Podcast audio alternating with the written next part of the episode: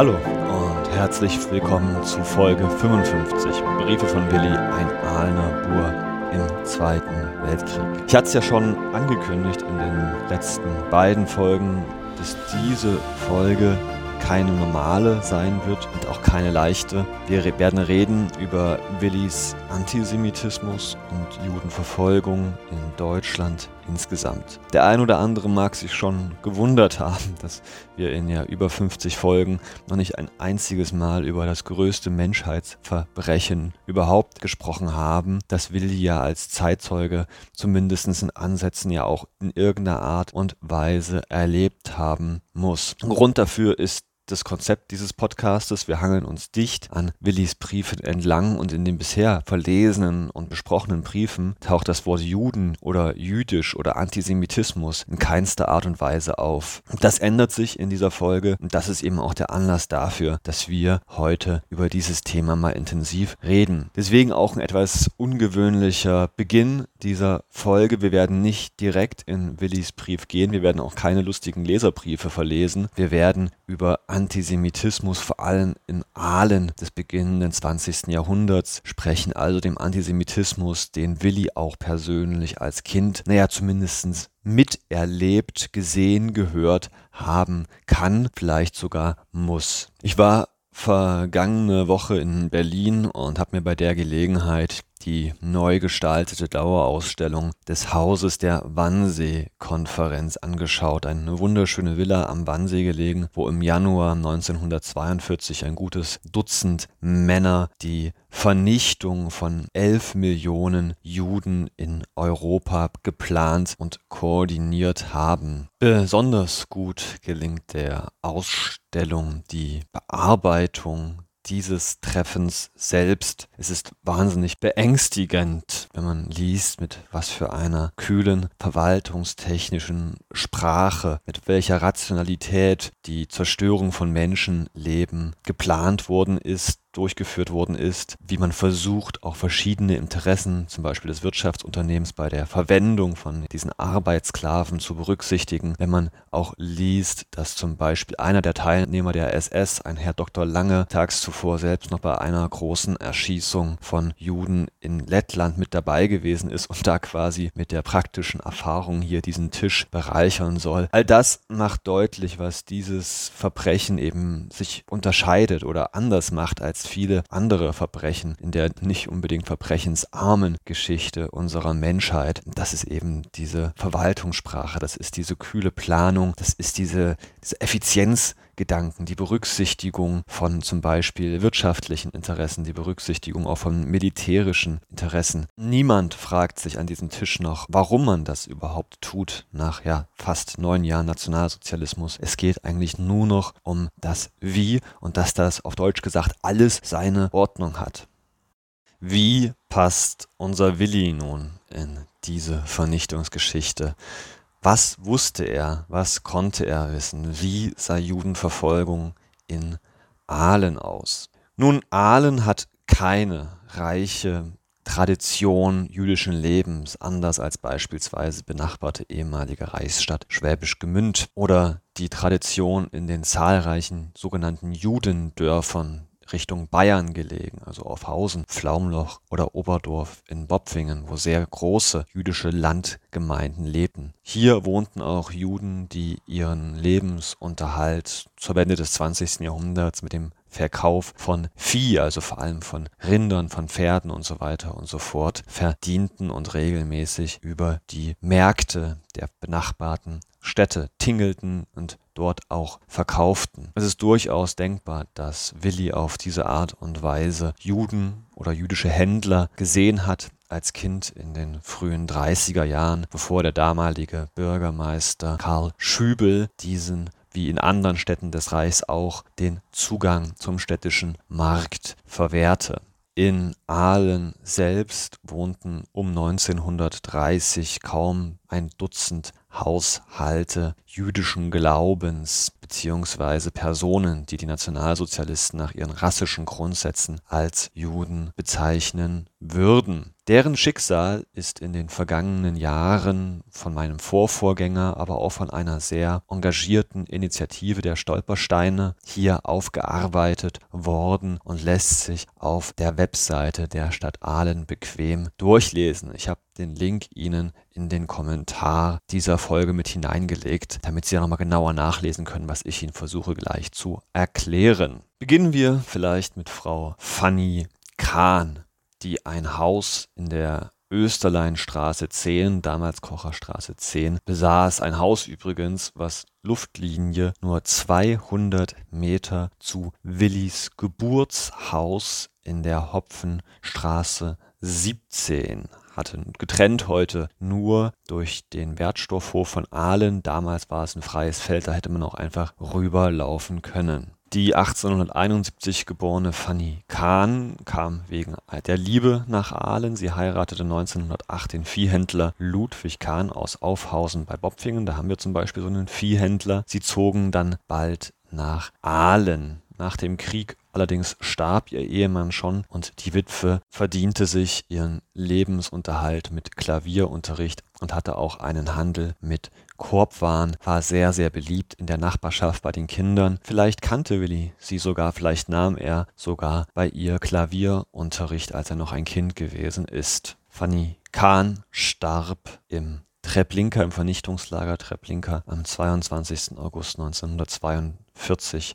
Eine andere Familie, die Willi namentlich zumindest definitiv von Begriff sein musste, das war die Familie Heilbronn. Die Familie Heilbronn hatte 1903 in Aalen in der Bahnhofsstraße 18 das erste und lange Zeit einzige Warenhaus namens Eduard Heilbronn gegründet. Ein viergeschossiges Haus, wo man unter anderem Textilien kaufen konnte, aber auch Spielwaren, Geschenkartikel. Ganz sicher hat auch Willi hier das eine oder andere Geschenk erhalten. Allerdings schon Ende der 1920er Jahre nahm der Druck seitens der örtlichen NSDAP auf die jüdischen Besitzer des Kaufhauses zu. Man verstand es sehr, sehr gut, die umliegenden Einzelhändler gegen diese neue große Konkurrenz aufzubringen. Der örtliche Chronist der NS-Bewegung schrieb schon 1929, auch hier beginnt jetzt die Judenfrage ihre traurige Rolle zu spielen. Dass der Warenhausjude Eduard Heilbronn und sein schmieriger Schwiegersohn Barzke jemals in den Mauern unserer Stadt Aufnahme gefunden haben, bleibt eine ewige Schande. 1931 sahen sich dann die Heilbronns gezwungen, Aalen zu verlassen. Zu groß war der Druck geworden. Man verpachtete das Kaufhaus und zog nach Wiesbaden. Den Nationalsozialismus sollte man dennoch nicht überleben. Eduard Heilbronn starb am 30. August 1942 an einem Herzinfarkt angesichts des bevorstehenden Abtransports nach Trepp-Linka, wo seine Frau Frieda zwei Tage darauf vergast wurde. Schräg gegenüber vom Kaufhaus Heilbronn befand sich in der Bahnhofstraße 23 das Textilgeschäft der Familie Pappenheimer, also auch nur ungefähr 100 Meter von dem Haus entfernt in der Schillerstraße, in dem Willi dann ja in seine Jugendzeit verbracht hat. Ob Willi auch hier die Ausschreitungen 1933 gegen jüdische Familien mitbekommen hat oder 1938 die Ausschreitungen infolge der sogenannten Reichskristallnacht. Die Familie Pappenheim hatte jedenfalls auch einen Sohn, der hieß Siegfried, 1925 geboren, also schon nochmal fünf Jahre jünger als Willi, aber eben auch ein Schüler des gleichen Gymnasiums, der ab Frühjahr 1936 nicht mehr die Schule besuchen konnte. Bestimmt kannte Willi ihn nicht gut, aber doch vielleicht vom Sehen, vielleicht hörte er von dem Schicksal von ihm und seiner Familie, die nach der sogenannten Reichskristallnacht ab 39 nach und nach auswanderten. Was wusste Willi von diesen Schicksalen? Wurde es erzählt, was mit der Familie Heilbronn passierte, was mit diesem Kaufhaus los war? Ganz bestimmt aber bemerkte Willi den äußeren Antisemitismus seiner Mitbürger, sei es eben durch diese Übergriffe auf die einzelnen jüdischen Geschäfte, sei es durch die Indoktrinierung in der HJ, die Willi erfahren hat, sei es durch hetzerische Artikel im Stürme oder im Schwarzen Chor und sei es schließlich in diesem Brief, den wir heute uns anschauen werden, durch den Hetzfilm Jud Süß, auf den sich ja Willi offensichtlich schon seit Wochen freute. Setzen wir also den Sammelbrief vom 26. Oktober fort, den wir in der letzten Folge schon begonnen haben, den Willi jetzt am 29. Oktober weitergehen lässt. Ich zitiere. Heute kam euer Päckchen, liebe Eltern, mit Mutters Brief. Nun also weiter. Am 25. kam schon ein Päckchen an und gestern das schwarze Chor. Vielen Dank für alle eure Post. Ihr seht aus den Daten, dass ich vor fünf Tagen nichts von euch erhielt. Die Post ist also auch zurzeit etwas langsam. Mutter wundert sich, dass ich Heidi noch kein Bild schickte. Ich weiß nicht recht, was es da viel zu wundern gibt. Ich hatte doch seither keines, das mir gefiel und die Abzüge habe ich doch erst vor kurzer Zeit von euch erhalten. Den ersten Abzug, den ihr mir schon vor Wochen schicktet, habe ich Großmutter zum 80. Geburtstag geschenkt und das war mir sehr wichtig. Sie hört sowieso so wenig von mir und darum wollte ich ihr wenigstens zum Geburtstag diese kleine Freude machen. Hui, ist auch die Mutter als Kupplerin unterwegs. Weiter bei Billy. Und über die Wies war mir Heidi nicht so wichtig, als dass es da pressiert hätte. Oder glaubt ihr vielleicht, dass mir Mädchen arg wichtig sind? Nein, auch nicht nach dem, was mir Mutter alles Rühmendes in ihrem letzten Brief erzählt. Das letzte Mal schrieb ich Heidi am 15. Oktober. Sie muss damals schon in Urlaub weggefahren sein, dass sie diesen Brief noch nicht erhielt. Oder hätte ich schon Bälder schreiben sollen? Dann hätte der Brief nicht viel anders ausgesehen wie der an Frau Fischer. Was Mutter alles erzählt, ist ganz nett und schön. Frau Fischer hat mir das schon gesagt und ich sehe das nun durch Mutters Brief bestätigt und genauer und weiter ausgeführt. Ich kann mir schon einigermaßen eine Vorstellung machen und in das, was Mutter meint, kann ich mich schon hineindenken. Über das, was Mutter schreibt, habe ich nichts zu lachen. Ich wusste von Frau Fischer, dass Mutter Heidi kennenlernte und dachte mir, dass mir Mutter davon erzählen würde. Hm, was die Frauen da wohl über Heidi geschrieben haben? Von Frau Fischer erhielt ich heute wieder einen Brief. Sie erzählt, was Kurt, Günther, Rudi, Rich und Achim alles machen. Auch Martin soll in letzter Zeit einmal daheim gewesen sein. Frau Fischer hat in letzter Zeit immer wieder angetriezt betreffs Berufswahl. Sie meinte Arzt, ob das nun äußerlich oder innerlich ist, Augen, Ohren, Lungen, Nieren oder operativ, ganz gleich. Vor sowas graust es mir nicht nur, sowas ekelt mich an. Ich will nichts mit kranken Leuten zu tun haben. Es ist für mich selber der größte Schreck, wie ich krank bin. Seit Monaten habe ich mir Gedanken über Berufe gemacht, aber schon auch wegen der vielen Verantwortungen ist der Arztberuf nichts für mich. Am Sonntagnachmittag habe ich eine Wanderung gemacht. Ich wollte eigentlich nach Lauterbach, habe ich meinen Strumpf verloren, aber es war mir ein wenig zu weit. Die Wälder sehen schon ganz winterlich aus im ersten Schnee. Als ich dann genug in den Bergen herumgedippelt war, ging ich nachts ins Kino und sah den Film Jud Süß. Ich weiß nun nicht, warum Mutter fragt, ob der nicht ein wenig überholt sei. Der Film ist doch ganz neu und die Judenfrage genauso akut wie vor ein paar Jahren. Oder soll man vergessen, wie sich die Juden in Deutschland benommen haben? Ich meine, man kann den Menschen nicht oft genug einhämmern, wer und was der Jude ist, solange auch noch einer um die Erde schleicht.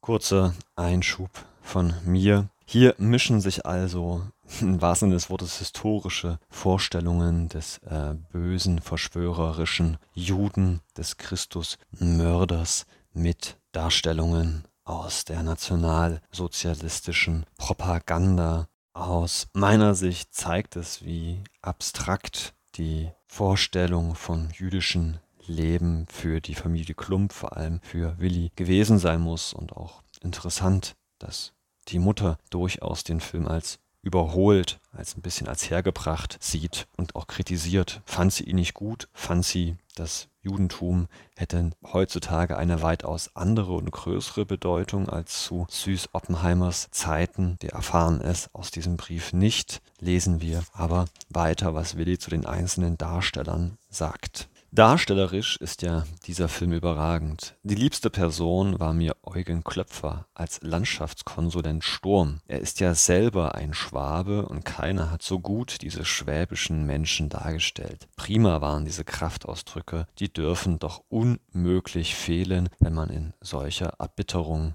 gerät. Heinrich George als Herzog war mir viel zu viel George als Herzog. Seine persönliche spielerische Eigenart ist meiner Meinung nach einem Herzog von Württemberg nicht ganz gerecht geworden. Karl Alexander, also der Herzog in Klammern von mir, ist ja wegen seines eigensüchtigen Charakters schwer darzustellen, das gebe ich zu. Malte Jäger als junger Faber war so ein richtiger Stürmer und Dränger, so vom Typ eines Karlsschülers wie der junge Schiller. Sein Pathos ist eine herrliche Offenbarung schwäbischer Leidenschaft, die zwar meist im Verborgenen ruht, doch in der Jugend noch maßlos ist. Christine Söderbaum war wunderbar als Dorothee Sturm, also in Klammern die Tochter von dem Landschaftskonsulenten. Weiter bei Willi. Besonders der Anfang und das Liedle. Sie war so nett in ihrem Wesen, grad so wie ein Schwadenmädel halt ist. Ich dachte, wenn die noch Schwäbisch geschwätzt hätt, dann hätte es nichts Lieberes geben können. Ferdinand Marian und Werner Kraus haben ganz überraschende Leistungen vollbracht, wenn man das gerade das Gegenteil von seinem eigenen Wesen spielen muss. Kleiner Einschub von mir, das sind die beiden Antagonisten des Films. Ferdinand Marian, ein ja gefeierter Schauspieler, der eigentlich schon fünfte Wahl gewesen ist für den Jud Süß. Andere Schauspieler wie Gründgens wollten ihn gar nicht spielen und Goebbels musste ihn mehr oder weniger zwingen, diese schwierige Persönlichkeit zu spielen. Er profitierte von seiner Rolle als Jud Süß ganz besonders. Das ist schon erstaunlich angesichts ja, der hetzerischen, der verleumderischen, der widerlichen Rolle, die hier dem Jud Juden zugedacht wird. Werner Kraus hingegen, der andere Antagonist, spielt den Rabbi Löw. Kurz noch zu Willi, der sagt zum Abschluss sein Urteil zum Film Jud Süß. Also, ich war vollkommen von dem Film befriedigt. Schade, dass die Aufnahmen nicht in Stuttgart und Ludwigsburg gemacht wurden.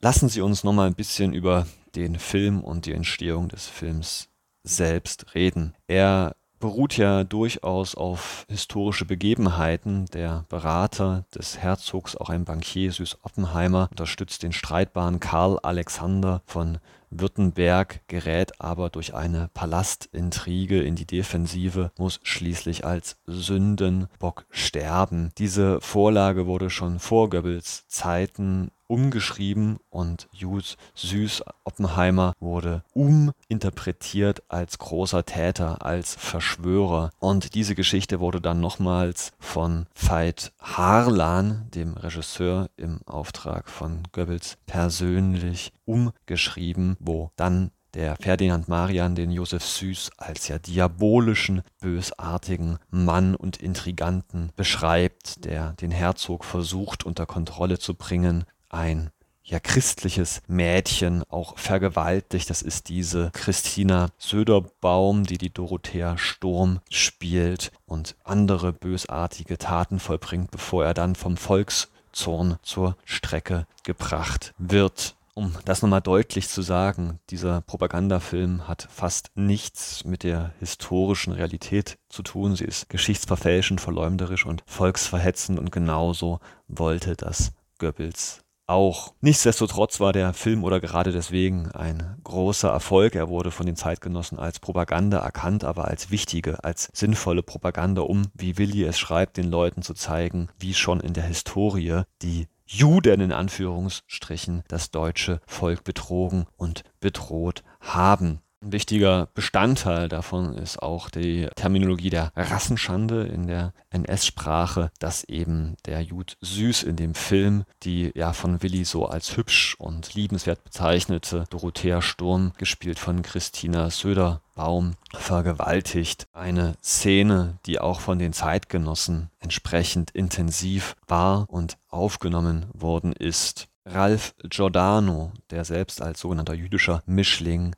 eine Filmvorführung miterlebte, schrieb über diese besondere Szene Folgendes: An dieser Stelle ging ein Stöhnen der Wut und der Abscheu durch die Kinoreihen. Eine offenbar und ununterdrückbare Gefühlsäußerung, die von der starken Wirkung des Films zeugte. Als nach dem Abspann das Licht anging, herrschte dann auch eine große Stille, als wären die Zuschauer gelähmt. Die Luft war schwer, die mörderische Wirkung des Films überwältigend präsent. So präsent, dass ich glaubte, mich nicht erheben zu können, ohne erkannt zu werden. Der Film war ein großer Erfolg bei den Kritikern, aber auch bei dem Publikum. Mehr als 20 Millionen Menschen sahen ihn allein bis 1943. Das lag nicht nur an dem vergleichsweise sehr hohen Produktionsaufwand, an dem Star-Ensemble der Leute, die daran beteiligt gewesen sind, das Who is Who fast des nationalsozialistischen Films. Es lag sicherlich auch daran, dass es einen gewissen Zeitgeist traf und den richtigen Ton zwischen propagandischer Hetze und künstlerischen Anspruch, dass eben auch Leute wie Willi sich nun ja an der schauspielerischen Leistung hier so ausführlich erfreuen könnte. Und man muss auch sagen, dass Willi keinen anderen Film seinen vielen, vielen Briefen jemals so ausführlich beschrieben hat wie diesen. Dieser Film hat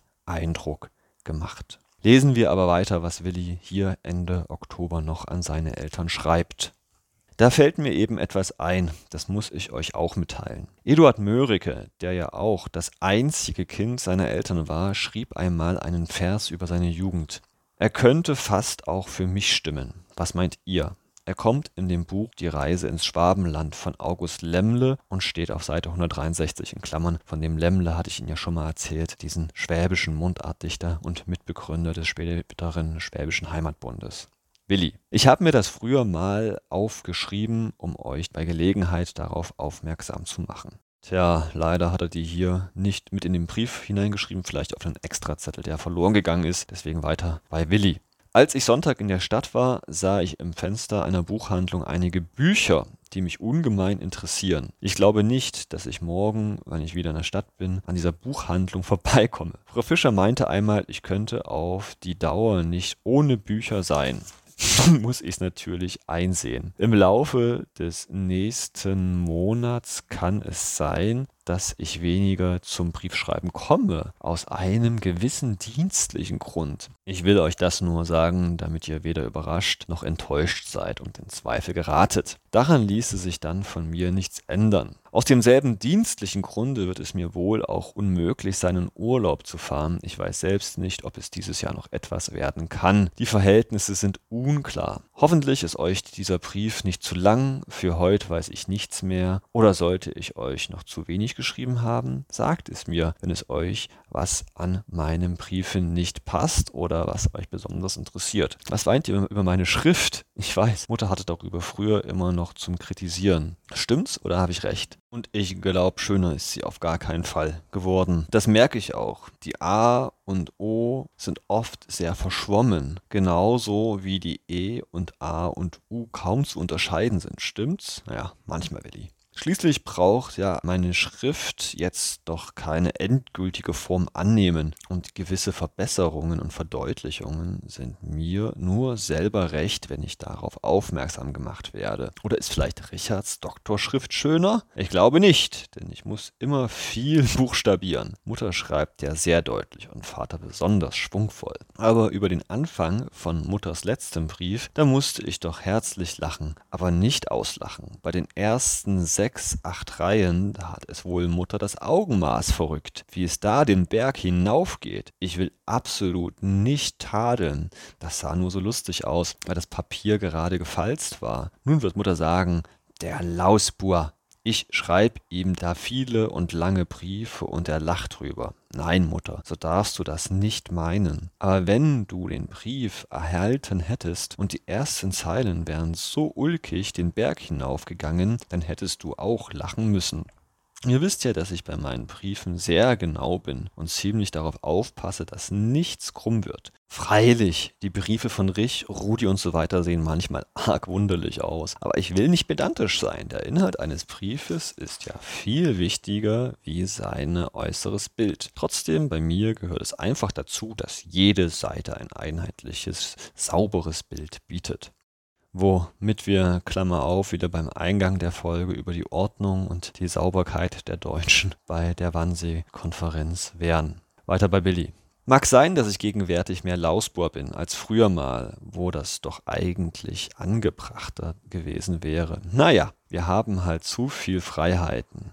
Kein Wunder, wenn es da einem zu wohl wird. Wir können uns viel zu viel mit uns selber befassen. Kein Wunder, wenn man sich da hin und da selber überdrüssig wird und launisch ist, auch gegen andere Leute. Aber ich will jetzt meine Launen lieber beherrschen als hinausblasen. So, jetzt muss ich aber Schluss machen, sonst verschreibe ich vollends das ganze Briefpapier, das ich erst vor kurzer Zeit von euch erhielt. Hoffentlich seid ihr immer gesund, sagt an Onkel Paul, Frau Nowak und Frau Spenninger viele Grüße an Frau Fischer, will ich morgen oder übermorgen schreiben. Mit vielen herzlichen Grüßen will ich, euer Willi bleiben. Ja, sehr geehrte Hörerinnen, sehr geehrte Hörer, da haben wir mal wieder die komplette Spannbreite ja, von der Schriftpedantik zur Judenfrage, die hier in einem einzigen Stück von deutscher Zeitgeschichte geschildert wird. Mit diesen ja gemischten Gedanken muss ich Sie in den Dienstag entlassen.